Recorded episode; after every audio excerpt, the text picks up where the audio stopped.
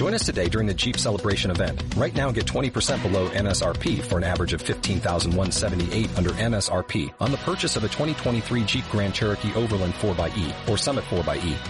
Not compatible with lease offers or with any other consumer incentive offers. 15,178 average based on 20% below average MSRP from all 2023 Grand Cherokee Overland 4xE and Summit 4xE models in dealer stock. Residency restrictions apply. Take retail delivery from dealer stock by 4-1. Jeep is a registered trademark.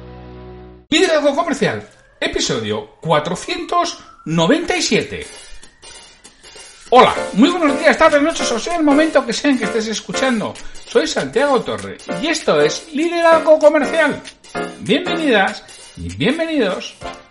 Ya sabes que Liderazgo Comercial es el episodio de lunes a viernes, todos los días, laborales, sea festivo o no. Aquí estamos pensando en ayudar a los responsables comerciales y dueños de negocio para que trabajen en cinco verbos que empiezan con la letra P. Parar, pensar, planificar, priorizar y producir. Parar y concentrarse. Poner su mente en modo reflexionar para pensar si lo que están oyendo es aplicable a su caso concreto o no. Y si lo fuera, ¿qué planifican? ¿Qué tendrían que hacer diferentes para conseguir resultados distintos? Y por distintos me refiero, lógicamente, a mejores y prioricen las acciones que van a llevar a cabo. No puedes llevar y hacer todo a la vez, tendrás que ir haciendo una por una y llegará el momento en que dirás, bueno, pues ese es, este es el orden. la primera está la segunda y esta es la tercera para acabar produciendo en el sentido de ejecutar lo planificado. ¿Cuántas veces no habremos planificado pero se haya quedado todo en buenas intenciones? Y ya sabes que el camino al infierno está empedrado de buenas intenciones. Yo soy Santiago Torre y mi trabajo es ayudar a que los propietarios de empresa y los responsables comerciales saquen tiempo para trabajar estas cinco P's. parar, pensar, planificar, priorizar y producir. Y les ayudo a, que lo realicen con procesos organizados, estructurados y con una metodología que les lleva precisamente a esa mejora de ventas, ya que se obtenga mayor control y tranquilidad sobre lo que está sucediendo en la empresa de la que ellos pueden ser propietarios. Y luego, junto con ellos, les acompaño, les ayudo, les apoyo, les oriento, les escucho, les sirvo de contraste hacia lo que están pensando en realizar y al menos tener alguien con quien verbalizarlo, alguien con quien discutirlo o alguien que lo piense con ellos mismos. Hoy es el martes 22 de septiembre de 2020 y vamos a hablar de historias. Ya sabéis que cuando hablo de historias bueno, pues unas veces las historias son historias del abuelo cebolleta, cosas que me han pasado a mí. Y otras son historias inventadas o inspiradas en, en terceros. En este caso, bueno, os dejo que vosotros penséis qué tipo de historia es. Ya lo resolveremos al final. Os voy a contar hoy la historia de Adrián. Adrián es un directivo de, de mucho éxito. Es ingeniero y nunca, no, siempre ha sido directivo de mucho éxito. Él comenzó trabajando en una compañía más bien pequeña, no una micro pyme, pero una compañía más bien pequeña. Y un buen día, uno de los mejores clientes de su empresa llama a su jefe y le dijo que estaban muy contentos con Adrián, que hacía un trabajo fabuloso y que en su empresa había un puesto vacante y que se lo iban a ofrecer a él. Todavía no habían hablado con Adrián, pero dado el sueldo y las posibilidades de, ascenso, porque era una gran empresa, una de estas grandes multinacionales, entendía que iba a aceptar. Y dice, hombre, bueno, dado la buena relación que me une con vosotros, prefiero decíroslo y teneros de antemano que voy a hablar con recursos humanos para que lo tengan en cuenta y yo sospecho que dado el perfil del puesto, dado a Adrián que le conozco bien y mi recomendación, pues se incorpore aquí. Pero prefiero decíroslo. Aquello sentó bastante mal al jefe de Adrián. Pero bueno, contuvo la compostura, era un cliente, un cliente muy importante, y habló con el dueño de, la empresa en la que ambos trabajaban, ¿no? Tanto Adrián como, como él mismo pues, trabajaban allí. Y al propietario tampoco le gustó mucho aquello.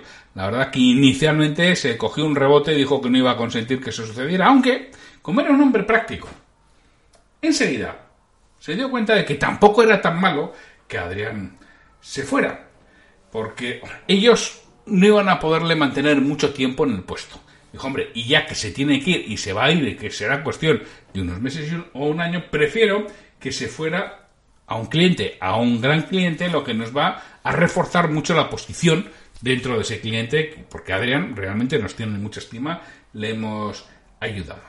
Total, que Adrián efectivamente acabó yéndose a aquel cliente y fue creciendo en esa nueva empresa. Y a su vez que él crecía, la empresa para la que originariamente trabajó también reforzó mucho su posición porque Adrián siempre que podía pues les echaba una mano, tanto en la división como él trabajaba como abriendo puertas en otras divisiones. Pasaba el tiempo. Adrián era ya uno de los directivos de mayor proyección en la gran empresa para la que trabajaba, que la había contratado, pero seguía viviendo en una zona modesta de la ciudad, en un piso pequeño. Alguno de sus compañeros le preguntaba por qué no cambiaba. Él decía que no, que es que no, no, no encontraba lo que necesitaba. Adrián era una ciudad a unos mil kilómetros de distancia de donde vivía ahora. Y él quería construirse una casa con algo de terreno, como la que tenía su familia en su lugar de origen. Pero no encontraba nada que, que fuera de, de su gusto, que le convenciera.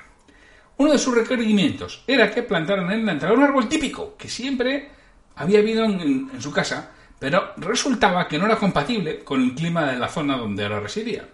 Y todos les decían que no era posible cumplir la exigencia y que el árbol sobreviviera. Pero él decía que él quería ese árbol y que si se iba a hacer una casa tenía que ser con, con ese árbol. Un buen día, un arquitecto le dijo que creía que era posible. Le indicó que en un valle muy cercano se unas condiciones propicias, justo en una zona del valle, pues había unas condiciones en las que aquel árbol podría sobrevivir. Y bueno, lo dijo que había estado hablando con un botánico y jardinero que corroboró aquello, con lo cual Adrián buscó un terreno y lo compró. El arquitecto diseñó la casa de modo que, el árbol, a pesar de estar a la intemperie, estuviera protegido y sobreviviera. Ya hemos dicho que para ello se asesoró y trabajó con un experto en jardinería y botánica que garantizaba el éxito de, aquel implante. Y así se hizo. Pasado un tiempo, fue a vivir allí. Era una zona no muy masificada en población, pero sí con casas cercanas que tenían una pequeña comunidad. En breve, llamó la atención de uno de sus vecinos. Este era un triatleta aficionado y solía verle salir y llegar a casa en muchas ocasiones cuando estaba entrenando por la zona. Ya sabéis que los triatletas, bueno, pues nadan, andan en bici y corren.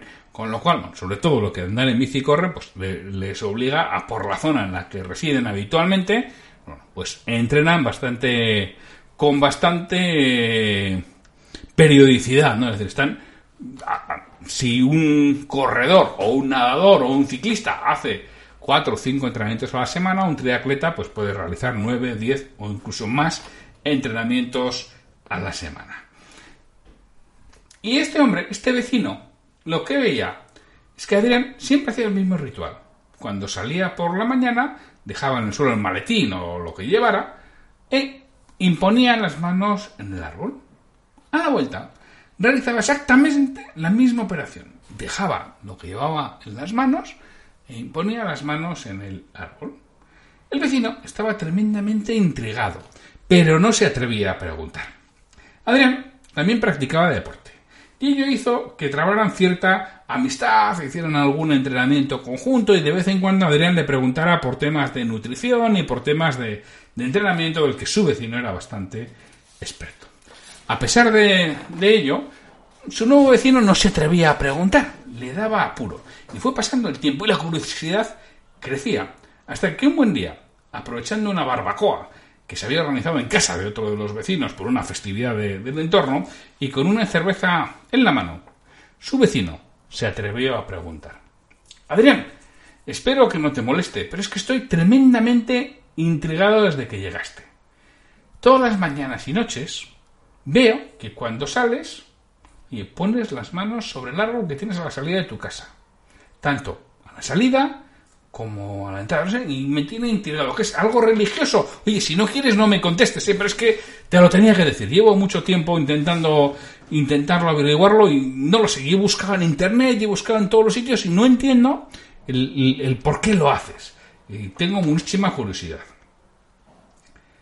Adrián rió con ganas. Le miró con una sonrisa y dijo, no, hombre, no, no es nada religioso. Te voy a contar. Me ha costado mucho encontrar una ubicación para vivir porque quería que ese árbol estuviera a la puerta de mi casa. Pero debido al, clima no era posible, hasta que un arquitecto y un botánico dieron con el lugar donde sí se podía sobrevivir. Y por eso me mandé construir la casa en este valle. Por eso vivo aquí. El, vecino le miraba con todavía con incredulidad y, con expectación, ¿no? Porque Adrián todavía no le había dicho qué hacía imponiendo las manos todos los días en, en el árbol. Adrián sería. En mi tierra, mi abuelo tenía este árbol junto a la puerta de su casa y yo quería uno. Cada tarde, cuando llego, lo que hago es entregarle mis preocupaciones al árbol. No quiero que interfieran con mi, con mi familia. Mi trabajo es exigente y precisamente quiero dejar los problemas ahí. Este tipo de árbol los acepta. Al salir, los recojo de nuevo para llevarlos conmigo a mi trabajo y enfrentarme a esa problemática que al final es mía y no de mi familia. El árbol también agradece que me lo llevo. Así lo hizo mi abuelo toda su vida y fue un ejemplo de hombre familiar. Bueno, no sé si esto que hacía Adrián es superstición o no, pero a él, oye, le iban bien las cosas de ese modo.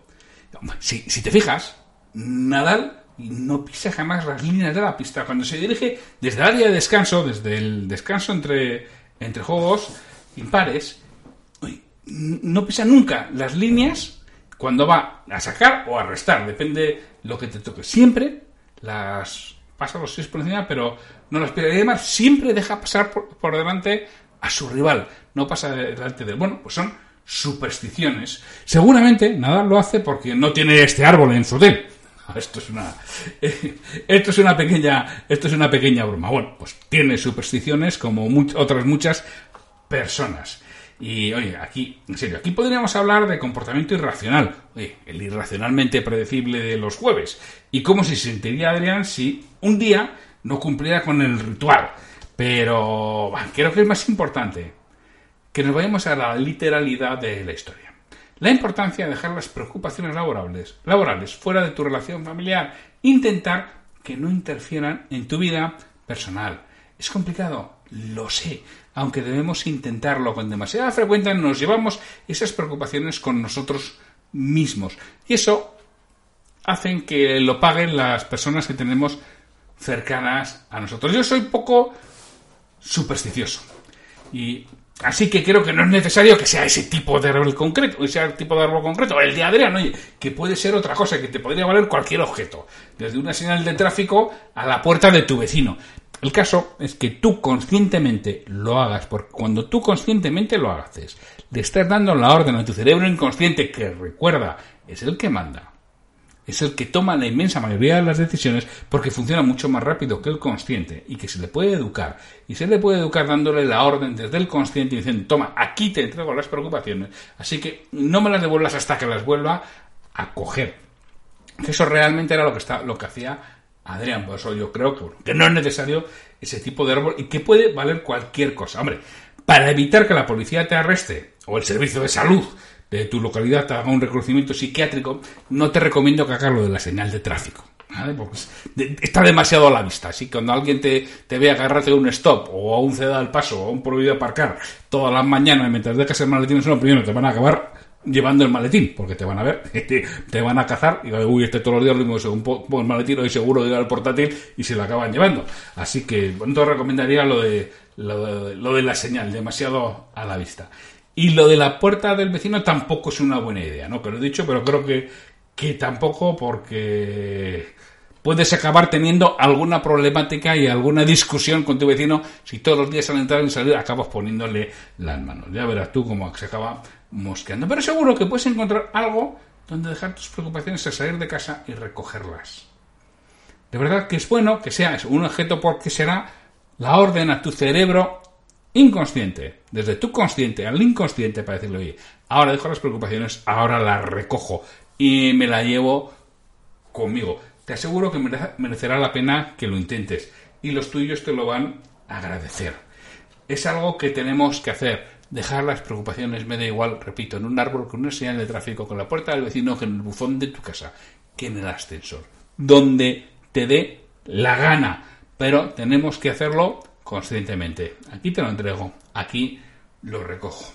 Bueno, espero que os haya gustado la historia inventada de Adrián y que podáis sacarle provecho. Ya os he dicho que bueno, que podría ser una hack, podría ser una historia inventada, una historia inspirada. En este caso es una historia inventada la del árbol de Adrián. Sí, la habré oído, algo similar habré oído en alguna ocasión, no digo que no, pero bueno, pero al final construyo una historia alrededor de lo que quiero transmitir, que es la importancia de que tu cerebro consciente eduque al inconsciente y le dé las órdenes para que este, que es el que trabaja de verdad, te, te guíe y decida que no es el momento de tratar las preocupaciones cuando estás dentro de casa y sí cuando sales de volvértelas a llevar. Bueno, pues sin mucho más, este ha sido el episodio de hoy, la historia de hoy que repito espero que os haya gustado esta historia inventada y mañana miércoles tendremos un nuevo episodio del liderazgo comercial y venga, ya os anticipo que si no sucede nada de aquí a mañana lo que está previsto es un episodio de preguntas y respuestas que tengo dos o tres todavía por responder, por ahí dando vueltas y bueno, ya nos toca responderlas. Así que sin mucho más y agradeciendo que estar aquí, ¡ah! espera, espera, espera, espera, antes de irme, recordarte que, oye, el call to action, liderar y vender.com. Ya sabes que soy el director de ese portal donde tienes formación e información sobre liderazgo y ventas que te ayuda a crecer, que te ayuda a mantenerte enfocado, que te ayuda a que tu cerebro consciente dé órdenes a tu cerebro inconsciente sobre lo que tiene que hacer relativo a vender y a liderar. Que seguramente si eres propietario de una pequeña empresa o un responsable comercial, te toque realizarlo. Así que sin mucho más y agradeciéndote que estés aquí y que apoyes liderazgo comercial y liderar de vender, me despido. Hasta mañana. Así que hasta mañana.